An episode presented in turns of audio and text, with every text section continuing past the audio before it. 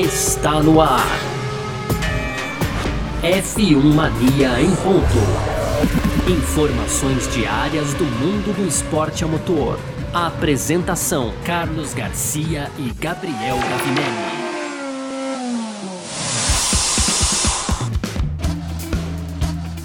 Vamos nessa então! Valeu demais pela sua presença. Valeu você que tá junto com a gente por aqui. Tá no ar, hein? Mais uma edição do nosso podcast F1 Mania em ponto, sempre para você aqui de segunda a sexta, trazendo aí um resumo do que tá rolando no mundo do esporte a motor, para você que curte automobilismo também. Acho que tem bastante coisa para falar, tá certo? Conteúdo do site f1mania.net, entra lá também para ficar ligado em tudo que tá rolando no mundo do esporte a motor. Pode aproveitar para seguir a gente nas redes sociais aí sempre procurando por site F1 Mania.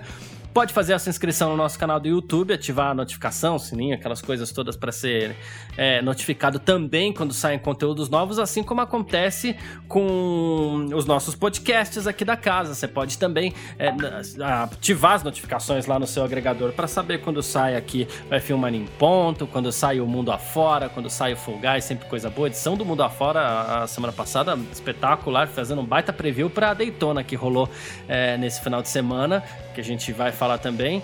E claro, essa semana vai ter comentário no Mundo Afora sobre Daytona também. Então fica ligado aí, ativa as notificações no seu agregador de podcast, tá certo? Muito prazer, eu sou Carlos Garcia e aqui comigo sempre ele, Gabriel Gavinelli. Fala, Gavi! Fala, Garcia, fala pessoal, tudo beleza? Então hoje, dia 1 de fevereiro, Garcia, é aquele mês que começa é, tranquilo, né? Segunda é um, terça é dois, quarta é três, né? É. Dá pra você ter uma, né? Legal é. isso. Então, primeiro de fevereiro, aí, segunda-feira, é, tá voando, né? O ano tá voando. A gente teve aí no último final de semana, então, voou ontem, né, Garcia?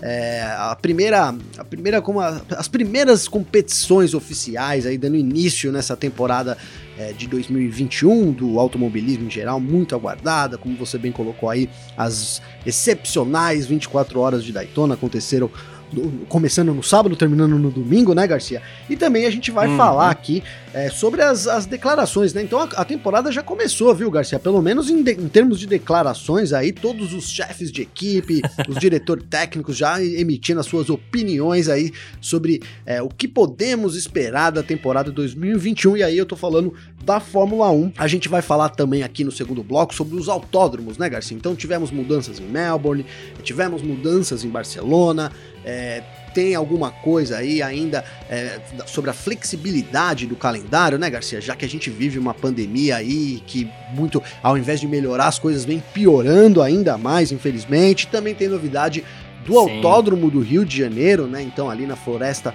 do Camboatá, em Deodoro. A prefeitura divulgou mais informações sobre isso e para fechar então o dia de hoje, algumas notícias rápidas aí porque tivemos realmente muitas informações já nessa segunda-feira, dia 1 de fevereiro, viu, Garcia? Perfeito, é sobre isso que a gente vai falar então nessa segundona, 1 de fevereiro de 2021. Podcast F1 Mania em ponto tá no ar porque chegou a segunda-feira pra gente começar tudo de novo por aqui. Podcast F1 Mania em ponto. Bom, vamos lá então, né? Falar sobre a disputa de forças na Fórmula 1, porque essa disputa, como você bem citou aqui, ela já começou, começou cedo, né? Pelo menos é, com as declarações aí dos mais variados dirigentes, né? E a gente escolheu para começar aqui falando do Mattia Binotto, chefe da Ferrari. A gente depositou algumas expectativas na Ferrari aí, é, porque chegaria para essa temporada 2021 com um motor praticamente novo, né? Ou com problemas de motor resolvidos, né? Só que o Mattia Binotto admitiu que a diferença entre a Ferrari e a Mercedes ainda será grande demais nesse ano, mesmo com essa nova unidade de potência, tá?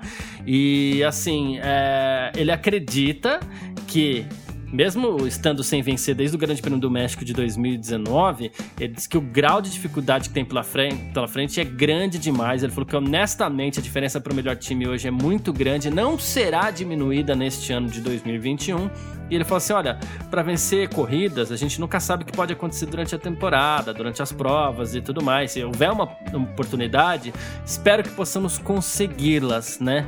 Mas é, ele não acredita que isso deve acontecer né? Ele até falou assim: ó, a gente espera que a gente possa ver é, o Sainz, principalmente, no pódio e tal, né? É, mas ele falou assim: ele não depende dele, depende certamente do carro. Então ele mostrou ali as grandes dificuldades que a Ferrari ainda deve ter nessa temporada 2021. Gabi. Que coisa, né, Garcia? Um banho, um balde de água fria aí no, nos tifosi, né? Nos ferraristas, porque a expectativa, não é? A expectativa era muito alta. Eu tenho aqui, tô em diversos grupos aqui do WhatsApp, então a gente sempre trava é, grandes discussões aí e, e, era unânime, né, entre, entre os ferraristas aí que a equipe voltaria é, voltaria ao pódio, né? No, o, tudo bem que o Binotto não descartou os pódios, mas é, que poderia sim brigar lá na frente com, com Red Bull, McLaren e Mercedes, porque são essas que a gente colocou aqui na briga, né, Garcia? Então, é, eu, eu, também eu também estava muito confiante disso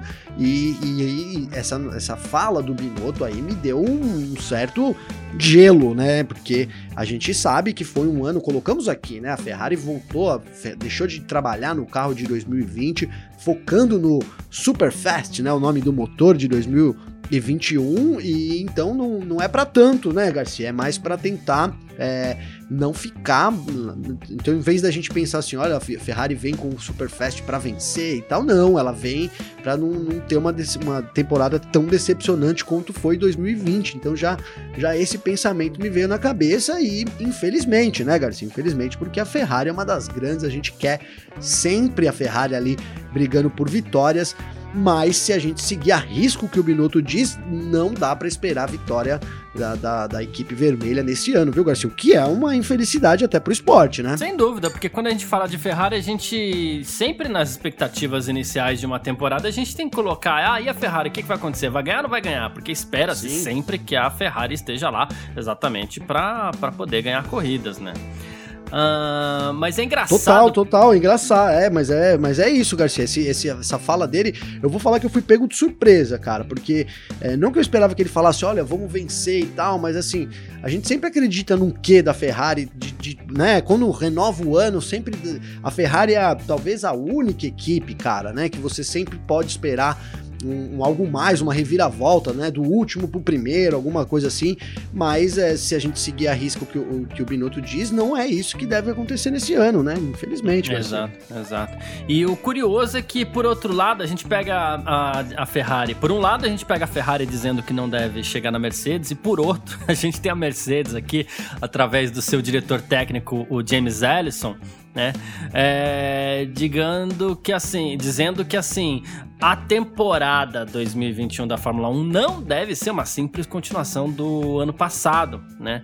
Ele falou assim que os carros são, por regulamento, um pouco diferentes. Então ele falou assim, não dá para a gente ter a garantia de que a Mercedes permanece é, competitiva. E principalmente a gente fala isso é, analisando a questão da diminuição da carga aerodinâmica, que é Sim. pesada para essa temporada, né? Aí ele falou assim: é, não se deixe enganar por quem está dizendo que a temporada 2021 vai ser só uma repetição do que a gente viu em 2020. As regras são muito diferentes, o trabalho que tivemos que fazer foi muito abrangente e a gente espera ter feito o suficiente para continuarmos bem sucedidos, né? Ele falou que tem muita ansiedade, muita empolgação. Inclusive, ele se mostrou muito triste aí também por não poder usar o DAS, né? Ele falou assim: isso significa que dizemos adeus a um velho amigo de 2020, que era o sistema DAS, um sistema que, que mexia na, na, cambagem das rodas dianteiras ali, para melhor aquecimento dos pneus, mais velocidade nas retas e mais apoio nas curvas. Né? Perfeito. Né? Falou que foi muito útil, mas ele deu a entender que talvez o DAS sinta falta, mas acho que não sei se é o suficiente ainda para tirar o favoritismo da Mercedes, né? É, eu acho assim, eu, a fala do dá, dá pra eu analisei da seguinte forma, eu achei o, o Binotto pessimista ou talvez tentando tirar a pressão da Ferrari e a mesma coisa o Alisson, né? Então, é, também é isso, ele quer tirar a pressão da Mercedes. A gente sabe que a Mercedes, é o esperado da Mercedes é que ela vença novamente, né? Apesar da, da gente ter essa mudança, essa é, redução da carga aerodinâmica, que era um grande trunfo da Mercedes, né, o Garcia? A gente teve várias corridas a Mercedes não sendo, a maioria delas, inclusive, a Mercedes não sendo o carro mais rápido nas retas, mas em compensação nas curvas, né? Era um absurdo então, a gente tem essa redução aerodinâmica, vai prejudicar um pouco as curvas, mas é para todo mundo, né, Garcia? Então, não consigo ver também a Mercedes sofrendo por causa disso. Agora, quanto ao, ao DAS, foi um, um, dispositivo muito bem utilizado em 2020 e a Mercedes já sabia que ele ia perder logo no, ali no começo da temporada, depois das primeiras corridas, então a FIA já indicou que o sistema não, não poderia continuar sendo utilizado em 2021, então também duvido um pouco que a Mercedes não tenha. É claro que, que a função que o DAS faz, não, não, ela não, não, digamos que não é uma coisa fácil de ser substituída, né, Garcia? Não é, não é simples assim, né? Mas eu acho que a Mercedes conseguiu sim trabalhar de uma forma para minimizar isso, né? Não que eu estou dizendo aqui o que o Alisson disse, quem sou eu, né, Garcia, para dizer aqui o chefe técnico dos caras. Mas eu acho que a temporada começa com as equipes assim querendo tirar um pouco da pressão, que é muito justo, né? Então, e com um certo conservadorismo entre as partes, né?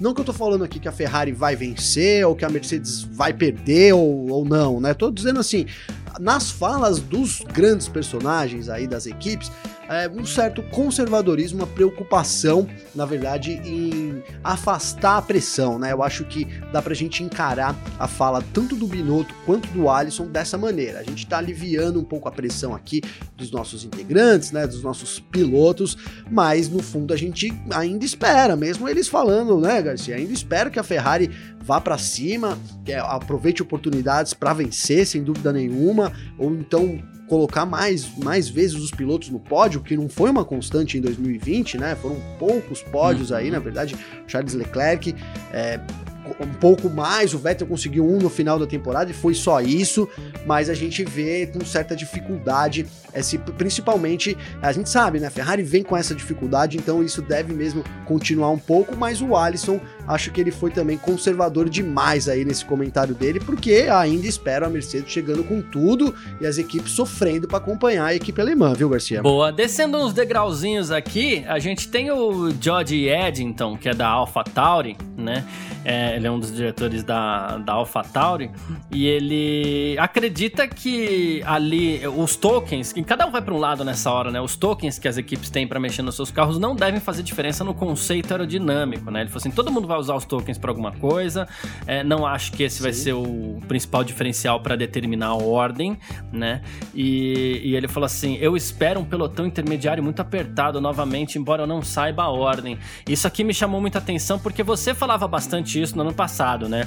Uh, a gente, enquanto a gente entre aspas, muito entre aspas, criticava aqui o domínio da, da Mercedes, que tornava entre aspas, muito entre aspas, gente, pelo amor de Deus, a Fórmula 1 um pouco mais monótona no que diz respeito à briga pela vitória. Por outro lado, você passou a temporada ressaltando algo que foi realmente muito legal, que eram as brigas no, no setor intermediário ali, né? É, a gente tá falando de Renault, AlphaTauri, a Racing Point em alguns momentos e um pouco mais para frente, mas às vezes tava brigando ali pelo intermediário, McLaren. Essa briga realmente foi muito legal e, e, e muita gente espera que isso deva se repetir em 2021, né? Eu também, eu também espero, viu, Garcia? É verdade, a gente colocou aqui várias vezes sobre essa disputa intensa do, do pelotão intermediário ali, na verdade, sendo decidido nas últimas corridas, na última corrida, né, Garcia? Ali, a McLaren é, chegando com chance, a Racing Point também, tava tudo muito aberto ali, o, o Pérez conseguiu o quarto lugar na última, na, na penúltima corrida, foi quando ele garantiu ali essa posição.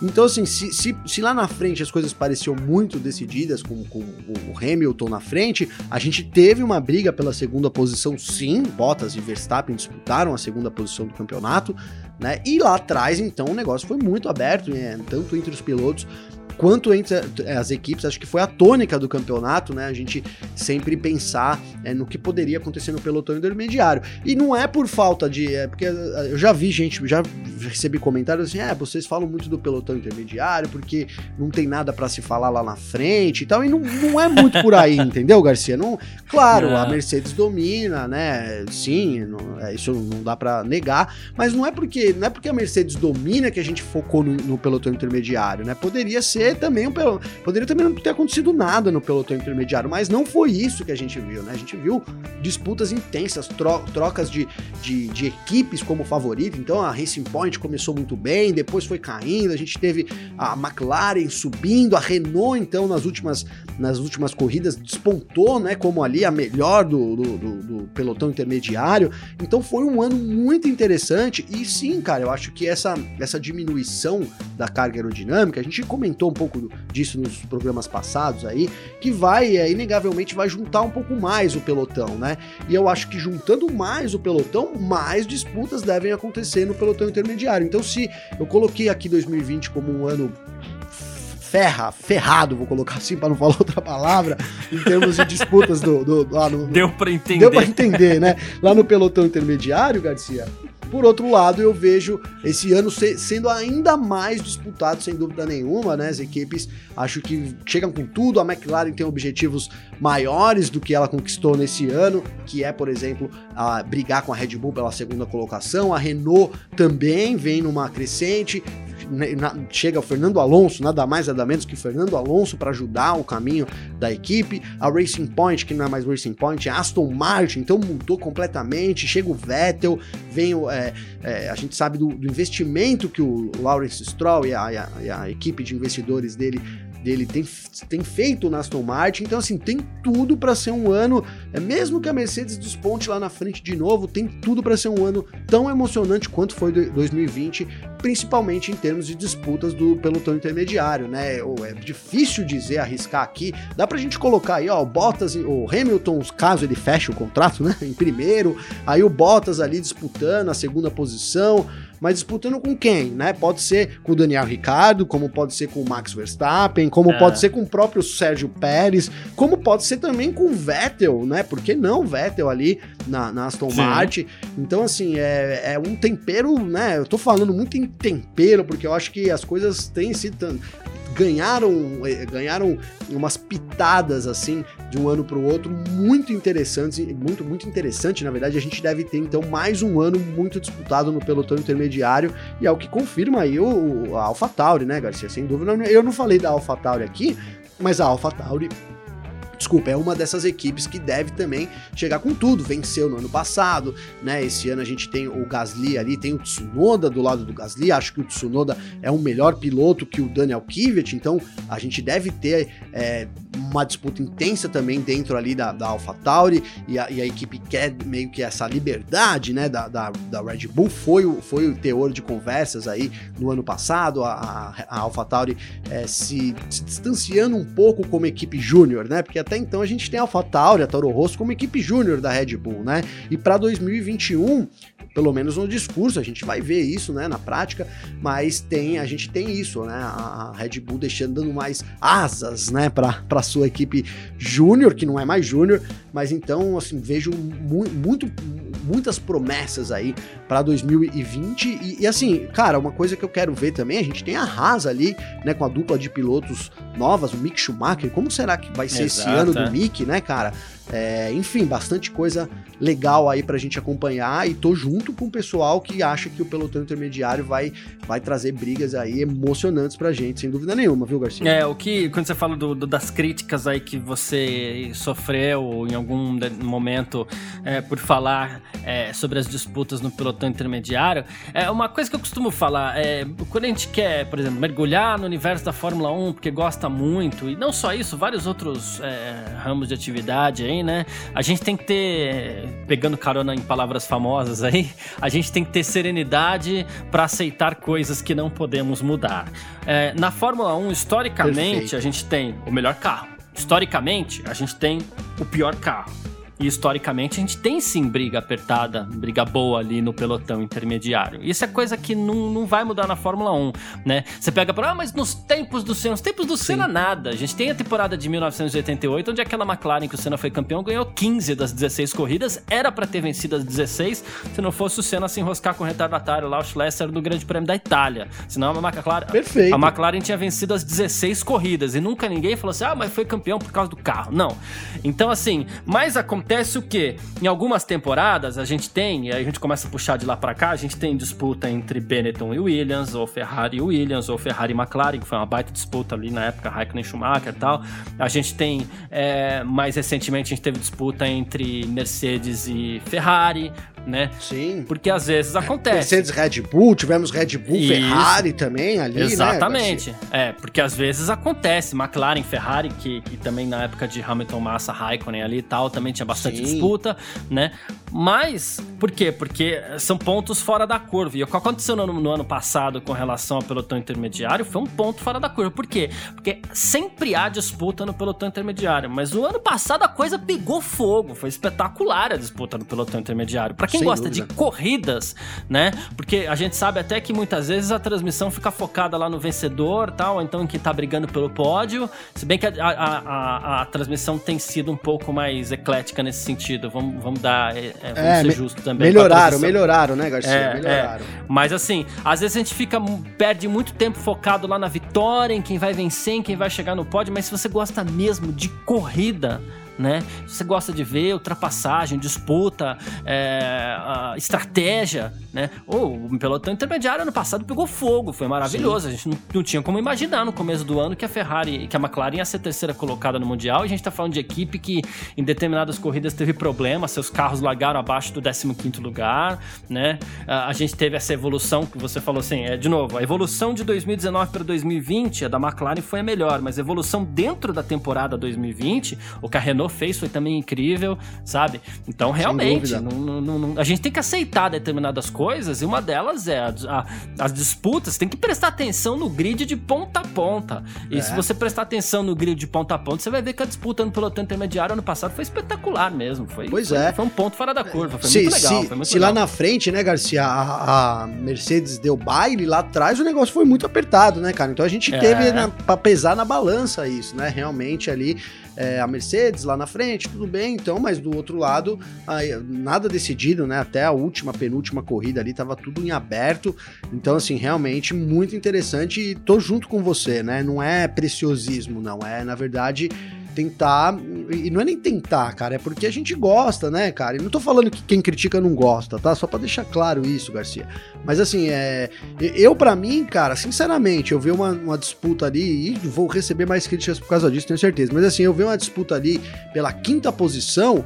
É, pau a pau, pra mim, cara, é tão. Não, não dá pra dizer que é tão emocionante como uma disputa pela vitória, cara, mas é, é pouca diferença, cara, sabe? Eu gosto é de ver disputa. O ruim é quando você começa uma corrida e tem ali as posições mantidas. A gente teve corrida assim em dois. Foi o Bahrein, Garcia? Acho que foi. o- Não sei se foi o Bahrein ou se foi Abu Dhabi, né? Acho que foi Abu Dhabi, cara, que a gente começou ali depois de 15 voltas, tava a mesma, mesma formação do grid. Abu né? Dhabi, Abu Dhabi. Abu Dhabi, inclusive no pelotão intermediário. Isso sim, pra mim, é uma corrida ruim, né? Agora, É, quando a é. gente tem disputas ali, eh, no, no- no- aonde quer que seja, cara, torna um negócio muito interessante. E esse ano tem tudo, né, cara? Porque a gente vai ver o, o- lá atrás, a Haas, né? A Haas a gente sabe que não vai, dificilmente chega ali no top 10, né? Ah. No top 10. Haas e Williams, né? Né, as- né, mas assim, vai- vamos, ter- vamos, vamos precisar acompanhar como é que vai ser o Schumacher ali, né, na Haas, o Mick Schumacher, como é que vai ser o desempenho dele, né, é, comparando até com, com o que a gente tem de base, Magnussen, Grosjean desses últimos anos. Então é muita coisa realmente para observar ali no pelotão intermediário. Não dá para assistir a corrida só pensando no pódio, né? Então essa é a minha visão, é assim que eu, que eu assisto as corridas e tenho ficado realmente muito satisfeito é, no final. 2020 foi um ano muito bom, né? Achei que as corridas foram excepcionais. A gente aqui sofreu para achar um top 3, né, Garcia? Porque tivemos corridas Uhum. muito boas. E assim, tudo bem, vai, corridas muito boas, tivemos alguma dúvida, mas aí se você colocar, vamos escolher as corridas medianas das ruins, aí fica mais difícil de separar ainda, né, Garcia? Vou colocar Abu Dhabi como ruim, mas de corrida mediana, né? Teve muita coisa. E acho que é isso, cara. A Fórmula, a Fórmula 1 tem essa história, né? É, para quem fala, ah, mas é, em não sei que ano, não sei o que lá, era. Cara, isso é balela. A gente sempre teve uma equipe dominante, uma equipe correndo atrás e a pior equipe, como você colocou, né? Isso sempre foi. A Liberty quer mudar isso, se ela conseguir mudar, vai ser inédito, né? É um pouco do que até falam da IndyCar na Fórmula 1, e eu não vejo isso acontecendo de forma nenhuma. Acho que cada era que, Não. que muda tem algumas particularidades e sempre alguém sai na frente na Fórmula 1. É, pequenas coisas dão. Né? Até porque 0,5, meio segundo na Fórmula 1 é uma distância enorme, né, Garcia? É uma distância É, enorme te para se tira umas- percorrer. Te tira né? umas oito posições, nove posições no grid aí. Pois é, então assim, é. É, o detalhe faz toda a diferença. A gente, para mim, sempre vai ter uma equipe dominante, sempre vai ter uma equipe buscando, almejando ali a vitória, mas correndo um pouco atrás, sempre vamos ter a pior equipe. É uma constante, é uma cara, é um DNA, como a gente gosta de falar da Fórmula 1, né, Garcia? É isso. Bom, falamos aqui então desse início né, de distribuição de forças para a Fórmula 1 2021 e agora a gente parte aqui para o nosso segundo bloco onde a gente vai falar do Rio de Janeiro. F1 Mania em ponto.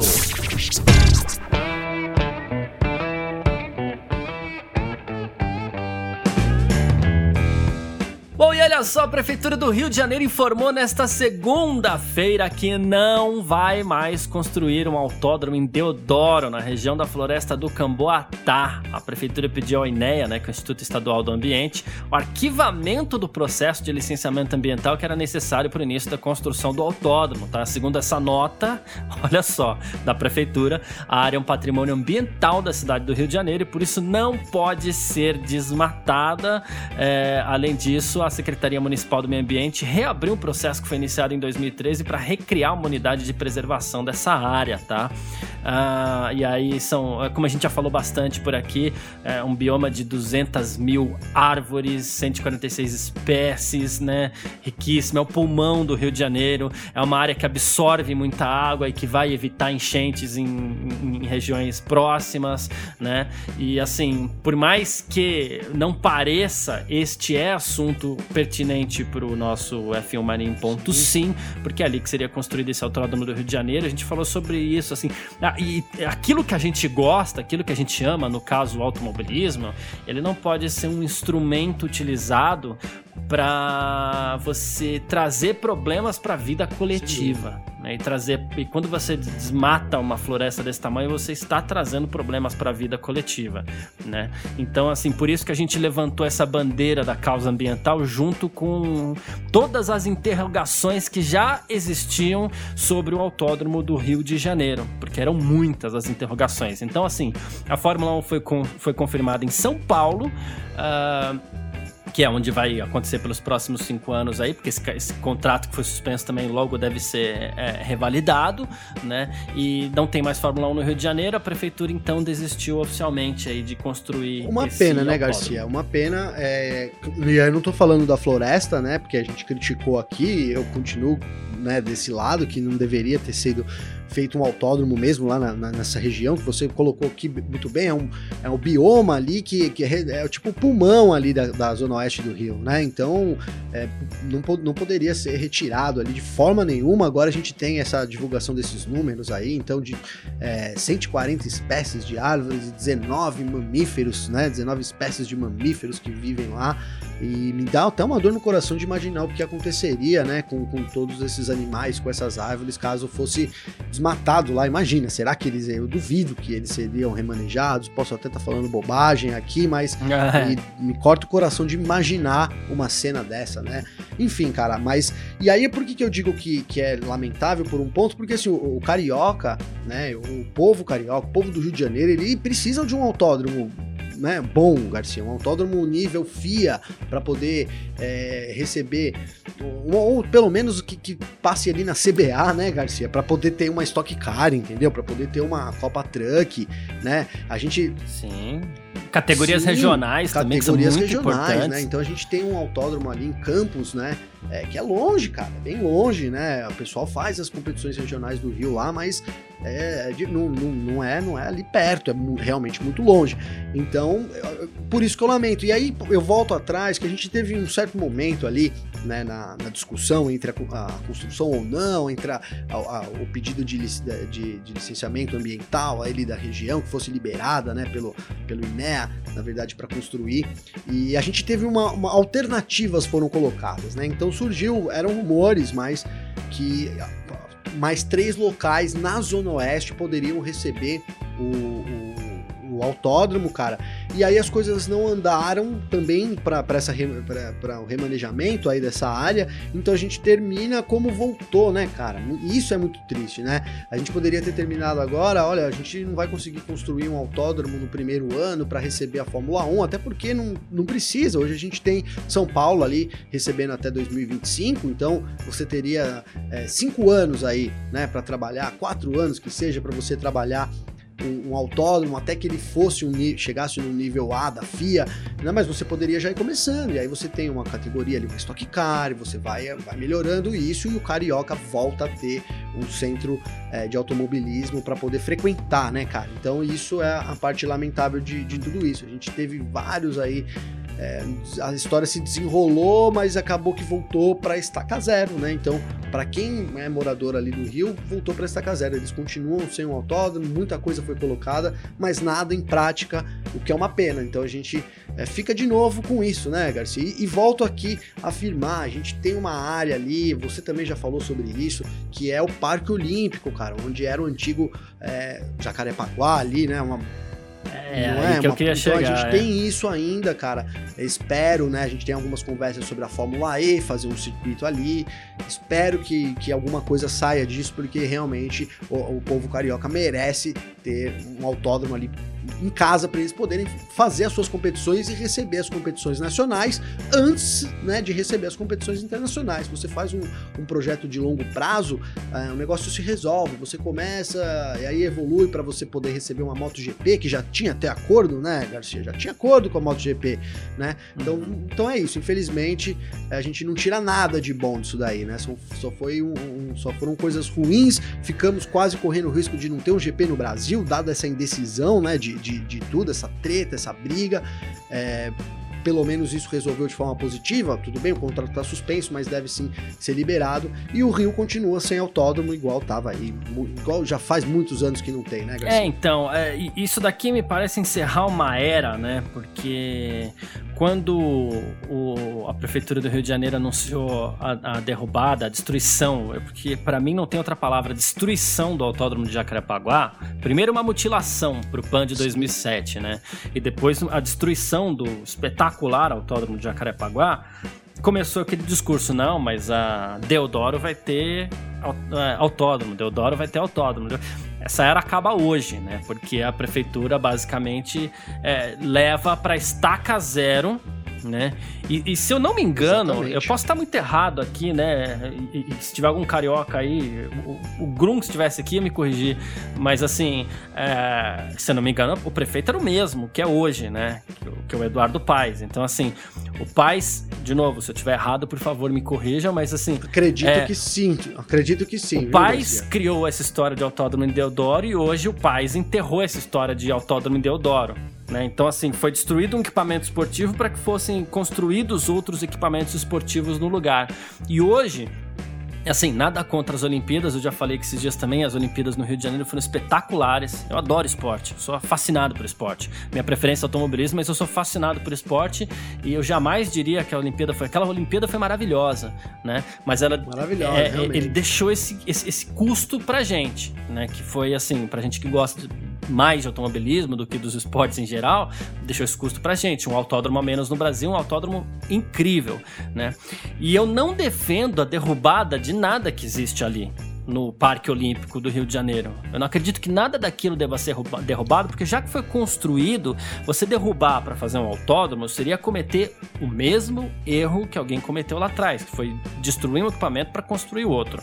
Mas, até com essas ideias do próprio Nelsinho Piquet de tentar adaptar e fazer um circuito ali em meio ao Parque Olímpico, né, fica uma pontinha de esperança. Eu até espero que torço muito para que isso seja feito sem pressa e que possa ser adaptado da forma forma mais suave possível, mais eficiente possível. A gente olhando, prestando bastante atenção na, na, nos planos aéreos ali do Parque Olímpico do Rio de Janeiro, a gente vê que tem pedaços ali do oval que ainda, né, o espaço tá lá, né, tem algumas coisas ali. Então não sei, não seria o mesmo Jacarepaguá, É... Ah, não, né? Mas dá para fazer uma bela de uma adaptação, né, Garcia? Você faz uma adaptação, você mexe com algumas coisas. Sochi tá lá para provar que é possível você fazer. Vai ser uma pista meio que de rua, entre aspas, né? Porque provavelmente vai ter proteção de pista ali do lado, murinho de concreto e tal. Vai ser uma coisa bem adaptada e diferente. Mas se puder fazer ali mesmo, seria espetacular, porque é um espaço que, assim. É tá lá para ser aproveitado a partir de agora, entendeu? Para todas as categorias que precisarem. Então usa aquele espaço, já existe espaço no Rio de Janeiro que é o Parque Olímpico. Adapta alguma coisa lá pro Rio não ficar sem nada, pro Rio não ficar sem autódromo, porque o Rio de Janeiro merece uma pista e espaço tem, mas sem cometer os mesmos Sim. erros do passado. Você não precisa destruir uma coisa para criar outra, você vai lá e cria, dá um jeito. Muitos dos prédios das Olimpíadas poderiam ser construídos ali naquele espaço de Jacarepaguá sem ter destruído, sem que fosse necessário. Eu estive em Jacarepaguá mais de uma vez trabalhando e tinha muito espaço lá para você construir algumas coisas. Tudo não, tudo não, mas tinha espaço para construir muita coisa. E em terrenos vizinhos. O que acontece é que, assim, me perdoe aqui quem quiser me criticar, mas é que os terrenos vizinhos ficaram para especulação imobiliária, né? Então, assim, Sim. mas os terrenos vizinhos poderiam ter sido utilizados pro, pro Parque Olímpico também, para fazer um grande complexo ali é, na, naquela região. Você falou tudo.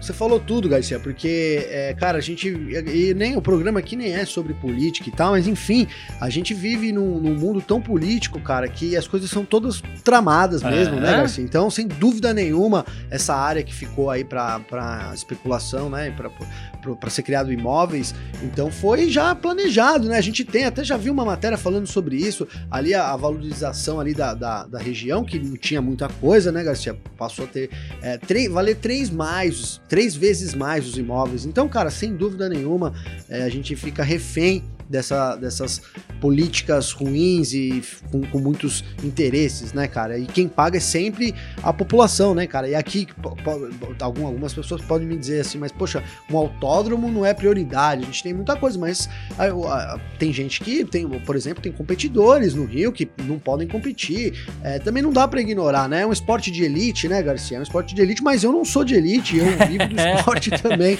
Não é? Tem muitos, a maioria é assim. Mas é isso, Garcia. A gente fica refém aí, fica nas mãos aí dessas políticas erradas e sempre é o povo que paga o pato. É isso, é isso. É bem isso que acontece mesmo.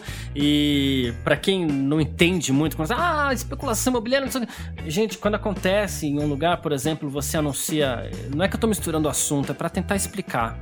É, você anuncia, por Sim. exemplo, que vai chegar uma linha de metrô no bairro X né? Aquele bairro começa a ser destruído, casinhas, não sei o que, para ser construído esses prédios aí novos, muitos deles de muito mau gosto, alguns de bom gosto, varanda gourmet e tudo mais. Por quê? Porque o metrô valoriza Sim. a região né?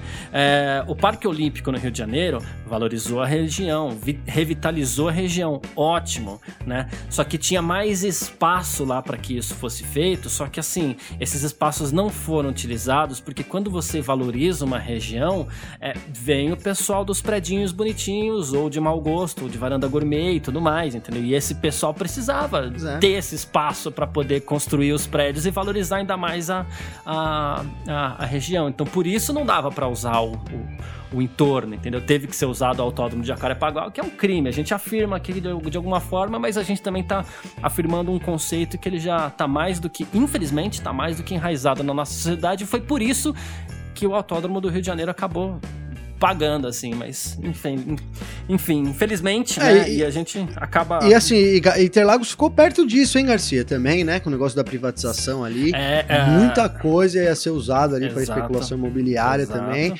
Né? Não dá para não dá para imaginar que seria num formato diferente, porque é o que você bem colocou no final. A gente tem esse costume, tomara que meu filho veja isso quebrando, mas por hora é, não acredito em mudanças do dia pra noite, de, de verdade, sabe, Garcia? Não, a é gente é tem o caso do autódromo né? de Curitiba também, que na verdade é em Pinhais, ali na região metropolitana de Curitiba. Aquele terreno é particular. Um belo dia os donos Sim. resolveram que eles iam. É, eles iam é, se desfazer da ideia do autódromo lá e ia construir um grande condomínio. Iam dar. Tinha até nome, que era o condomínio Ayrton Senna. Ainda iam colocar o nome do. Olha que ironia, iam tirar. Que sacanagem. Né? Destruir né? o autódromo pra, pra, pra construir um condomínio chamado Condomínio Ayrton Senna, entendeu? Então, assim, você revitaliza a região, você valoriza a região. Você. No caso de, de Curitiba, é, tem umas questões um pouco delicadas, porque se o terreno é particular, o que, que você vai fazer, né? Mas aquilo Sim. que é público, a gente gente tem que entender que também tem que ter uma responsabilidade social com isso aí. E responsabilidade social muitas vezes é você, ó, tá aqui, isso aqui tem essa destinação, porque tem essa turma aqui do, do, do do automobilismo também que precisa. Precisa. Muita gente vive do automobilismo, emprega muita gente. Não é só piloto de elite, mas pô, quantos mecânicos estão lá que ganham, sei lá, dois mil reais por mês? Não sei se ganhar Sim. isso, sabe? Dois mil reais por mês não deixa ninguém de elite. Muito pelo contrário, dois mil reais por mês é uma miséria salário. Mas assim, né? é muita gente sendo empregada também. Então a gente tem que olhar um pouco mais a fundo essa, essa, essa situação aí. Na nossa mili militância pro autódromo aqui. É, pois É, não, tamo, não falamos, acho que não falamos mal diretamente de nenhum político, não, que também não. não. é o objetivo não, aqui, é mas isso. de um sistema que né, colaborou né, para que a gente tivesse essa situação hoje do Rio. Né, o que é uma infelicidade, né? A gente tem ali um, um grande elefante branco. É, enfim, quem sabe o autódromo até não voltar, não, não trouxesse à tona mais a, a utilização ali, né, Garcia? Exato, do complexo, exato. dos complexos, né? É. Então acho que é, é, um caminho que o Rio tem hoje. As coisas né, parecem, agora no momento, parece que tudo caiu por água abaixo, né, Garcia? Então, é. acho que isso pode ser uma tônica. Tomara, né, que que a gente tenha isso daí. O Nelsinho tá bem, bem, bem, assim, bem empolgado nesse lance da Fórmula E. Tomara que ele consiga alguma coisa aí. A gente volte a ter uma corrida lá, já seria um começo, né, Garcia? Ali já fazer umas adaptações para ter a Fórmula E. Quem sabe daí também é, evoluir isso pra gente ter um autódromo ali fixo, né? Fui muito crítico do Nelsinho depois de tudo aquilo que aconteceu em Singapura, ele ter se sujeitado àquilo, mas assim, tem duas coisas muito importantes. É, no Brasil, nem, nem criminoso paga a pena perpetuamente. Então, também não, não pretendo morrer criticando o Nelson Piquet por aquilo, beleza, chega uma hora que passa, mas assim, é, vou rever muito daquilo que, que, que, eu vejo do Nelsinho Piquet é, se ele conseguir isso daí. Então, toda sorte pro Nelsinho Piquet e, cara, aí. E, e, que seja muito bem sucedido. Tamo junto aí, Nelsinho. Não, tamo junto, porque o Nelsinho, ele tem investido bastante, cara. Ele tem, claro que os negócios são dele, da família dele, mas a maioria voltado pro esporte a motor, né, cara? Então a gente ele tem, é, tem, tem lançado aí os, o, é, cartódromos por aí, tem, tem um cartódromo dele lá em Poá, tem é, aqui em Laranjal Paulista, eu tô aqui em quarentena em Boituva, aqui que dá 40 quilômetros, ele comprou um complexo aqui que, que era um tá antigo. Tá pertinho. Pertinho, o Usual Racing, agora ele fez a Barbarius World, então ele é um dos sócios, né? E, cara, ele tem investido muito também no, no, no automobilismo, claro, em empresas para ele, para ele ter lucro. Faz parte. Todas faz elas parte, é. voltadas, faz parte, né? é. né? Ninguém também não é. O cara também não é uma. Não é, enfim, ele. Tá né? certíssimo, é, a, é a vida. ele tá certíssimo, lógico. Mas tudo voltado para isso, né? E acho muito importante, então, que o, o Nelsinho vem fazendo aí é, na vida pessoal dele e na profissional também, sem dúvida nenhuma, viu, Garcia? É isso, perfeito. Bom, a gente ia falar de mais alguma questão envolvendo autódromos pelo mundo aqui. A gente deixa essa questão pela manhã, até pela questão do tempo, que a gente tem um bloco de rapidinhas agora aqui pra gente fazer no final, então amanhã a gente fala do, do, do de Melbourne e Barcelona, tá bom? Ah, é justo, né, Garcia? Já estouramos o tempo aqui hoje. vamos lá, vamos pro nosso terceiro bloco. F1 Mania em ponto. Bom, e olha só, ontem, a gente falou semana passada, e ontem teve o primeiro GP virtual da temporada 2021 do Fórmula 1 eSports, né? E o Brasil voltou a vencer um evento oficial da Fórmula 1. Olha só que beleza. Enzo Fittipaldi ganhou a primeira etapa de 2021. Ele correu com a equipe Haas, ao lado do seu irmão Petra. Como assim a Haas ganhou? Não, que o desempenho ali entre os carros é equilibrado, né? Sim. E, é, então. E esse, essa prova foi na, na Áustria, né? O Enzo largou em décimo, o Pietro em décimo sétimo, né? E, e assim, o Enzo passou nove pilotos, inclusive a dupla da Ferrari, que era é, é, definida pelo Arthur Leclerc e o Marcus Armstrong. E ele também, o Pietro também fez uma corrida de destaque, porque ele saiu de décimo sétimo e chegou em quinto, os dois andando bem no virtual aí, os Fit Brothers. Ah, os Fit Brothers detonam no virtual, hein, Garcia? e, não, e não só no virtual também, né? A gente viu claro, Pietro claro. Fittipaldi andando muito aí, né? Na Raso, recebeu elogios de diversas áreas, de diversos pilotos, enfim, de diversas, né, diversos é, membros da sociedade do automobilismo, digamos assim. O Enzo, cara, eu aposto muito no Enzo também, que eu acho que, que ele é um, um, um, é um jovem super talentoso, cara. Ele faz parte da, da academia da Ferrari. É, ele tem tudo para se desenvolver. Tá um pouco longe ainda, mas tem tudo. Tá, tá no caminho certo, né? Para alcançar o objetivo dele, que a gente sabe que é chegar na Fórmula 1, né, cara? Então, e, e no virtual eles detonam também. A gente tem. Ele tem um canal da Twitch lá que são exatamente os Fit Brothers, né? Então, estão uhum. sempre lá bombando né? E mostraram que os treinos é, é, deram, resu deram resultado, né, Garcia? Os treinos Sim. ajudou aí, sem dúvida nenhuma. Eles tão, passam várias horas na Twitch lá e conseguiram essa vitória aí, que coloca o, o Enzo, cara. É, você fala, pô, mas é uma vitória virtual, não tem nada a ver, mas é, eu nunca tinha visto, por exemplo, o site gringo noticiar o Enzo, cara, entendeu? E hoje eu vi né? Ontem a é, gente boa. viu, né? Então a gente nada nada vai colocando um nomezinho ali, né, do cara e é muito importante. E essa competição eu acompanhei, achei bacana a corrida, é uma corrida de 50% de duração da original. E a gente tem mais duas etapas ainda para fechar, Garcia, só para passar pro pessoal aí. Então nessa semana agora, dia 7 de fevereiro, é, corre em Silverstone, né, ali a segunda etapa, e uma semana depois, dia 14 de fevereiro, então a SF1 Sport Series aí se encerra em Interlagos, né, na nossa casa. A gente até colocou com muito orgulho aqui, né? Que eles escolheram Interlagos aí. E é isso, cara. É isso. Agora estamos na torcida pelo título, né? Depois da. É que as expectativas aumentam, né, Garcia? Claro. ó, vamos ver o que vai acontecer, beleza. Agora ganhou, pô, a gente agora agora estamos na esperança do título mais, de, é, mais importante, eu acho, que é realmente isso que eu falei. Ir marcando o nome, marcando presença. Enfim, isso é muito importante aí pro. pro, pro é isso, perfeito. Tem mais aqui, ó. Vamos falar do Mazepin, do Nikita Mazepin é, já vinha envolvido em algumas polêmicas aí, tá envolvido em mais uma agora, não por culpa dele dessa vez, é que em dezembro passado o Tribunal Desportivo Internacional é, chegou a um veredito naquele caso envolvendo atletas russos que, que, que, que se dopavam e que teriam apoio da própria Federação Russo e tudo mais. Então, com o resultado desse julgamento, né, a Rússia não poderá participar de eventos esportivos nos próximos dois anos. Os atletas russos podem participar de competições, mas sob bandeira neutra, né? E essa, inclusive, tem essa punição tem como objetivo manter a Rússia fora das Olimpíadas, né? Mas aparentemente o Nikita Mazepin, pelo menos por enquanto, não vai poder usar a bandeira russa também, tá? É, durante o Rally de Monte Carlo na semana passada, o Nikolai Gryazin, que é um piloto russo, teve que correr como participante neutro e assim, o pessoal tá atrás de algum tipo de solução aí, mas ah, o difícil. Mazepin talvez não consiga correr com bandeira russa, não. É, eu acho que é difícil, viu, Garcia? Não tem muita solução, né, cara? A solução é ele correr é. sob bandeira neutra mesmo, né? Porque é. acho que, é, dada a gravidade não deve ter fato, licença. Né? Aparentemente ele não tem licença de outro país. Não né? tem, né? Não tem. E uhum. senão ele poderia correr sob outra bandeira, né? Mas, enfim, cara. E, e, assim, eu queria colocar que o fato é muito grave mesmo, né, Garcia? Então ele, ele exige uma, uma punição muito severa também, né? De acordo com o que foi relatado aí, que vem se provando, na verdade, né? Não, não é só. Não ficou só em rumores, né?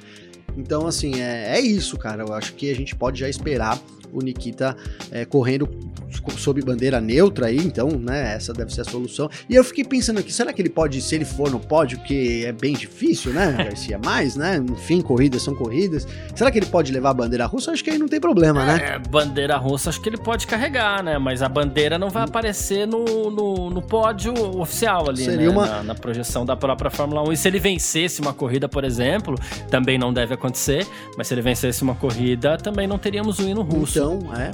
Uma solução para Haas, assim, seria ele, eles colocarem, sei lá, a bandeira no carro, né? Enfim, mano, tô pensando aqui, né, em como é. poder representar. Ah, detalhe né? que os números dele também não devem ser somados para as estatísticas da Rússia na Fórmula 1, né? Ah, Tem esse detalhe é também. É verdade. Então, assim, é. são tem tudo é, isso. Mas é, mas é isso, é a Rússia pagando por, uma, por um grande erro aí, uma, uma, talvez a maior, né, o Garcia, o maior, assim, maior, como que eu posso colocar?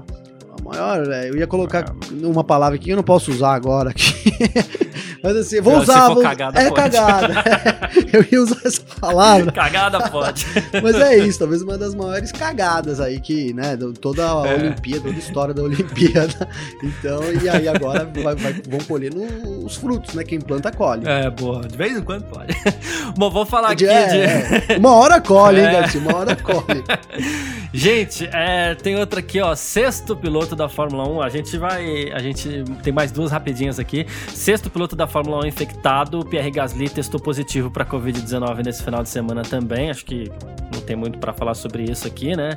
Ele tá isolado em casa, né? Depois de testar positivo, diz que se sente bem e que assim que. que que ele for liberado, ele né, sai de casa e tudo mais, mas enquanto isso ele tá podendo inclusive continuar com a programação dele de treinos, tá tudo bem, ainda bem, boa recuperação pro, pro Pierre Gasly, tá? É, ele que venceu inclusive uma corrida no ano passado, e ele se soma a uma turminha que já tem Hamilton, Leclerc, Lando Norris, Sérgio Pérez e também o Lance Stroll que foram infectados com Covid-19 no ano passado. E tem mais uma aqui, ó, é, Castro Neves, Rick Taylor e Felipe Albuquerque, além do Alexander Rossi, venceram nesse domingo às 24 horas de Daytona, que abriu a temporada 2021 da ENSA, né? Eles correram aí com um Acura DPI, DPI preparado pela Wayne Taylor e, assim, ele tomou a liderança da prova na 11 hora e, exceto quando tiveram que parar nos boxes ali, eles se mantiveram nessa posição o tempo inteiro e vitória pro Brasil nas 24 de Daytona, Gabi. Vitória pro Brasil, hein, Garcia? A gente teve, largamos na pole, né, com o Pipo Derani e com o Felipe Nasser. Eles infelizmente tiveram problemas aí na 19 hora, então uma quebra de hum. câmbio aí tirou as chances, né? De novo pro de Derani, novo, né? cara, de novo pro Derani, enfim, né? E a gente teve mais brasileiro correndo, hein, Garcia?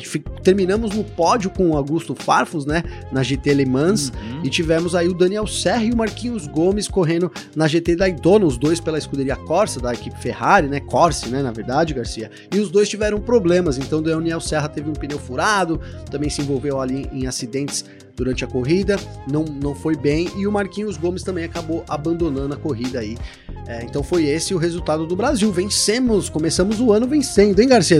Nos dois esportes, hein? Brasil venceu na Fórmula 1, na primeira competição é. oficial, e venceu também nas 24 horas de Daytona com o Elinho. O Elinho é um craque, né, cara? O Elinho é um craque, um ah, grande. Nossa. Eu sou muito fã do Elinho. Ele, ali, ali, atual campeão, inclusive, né? Sim. No, no, no INSA. É. É. Então, enfim, todo o histórico do Elinho, as três vitórias dele em Indianápolis, enfim, não tem o que falar do Elinho como piloto. Não tem, de pelo amor de Deus, é um ícone, sem dúvida nenhuma. É. Tá sempre marcando história. E até voltou, talvez ele possa correr de novo na Indy, umas corridas, né? A gente sempre espera, Sim. quando ele corre, a gente espera coisa boa do Elinho, não tem jeito. É isso.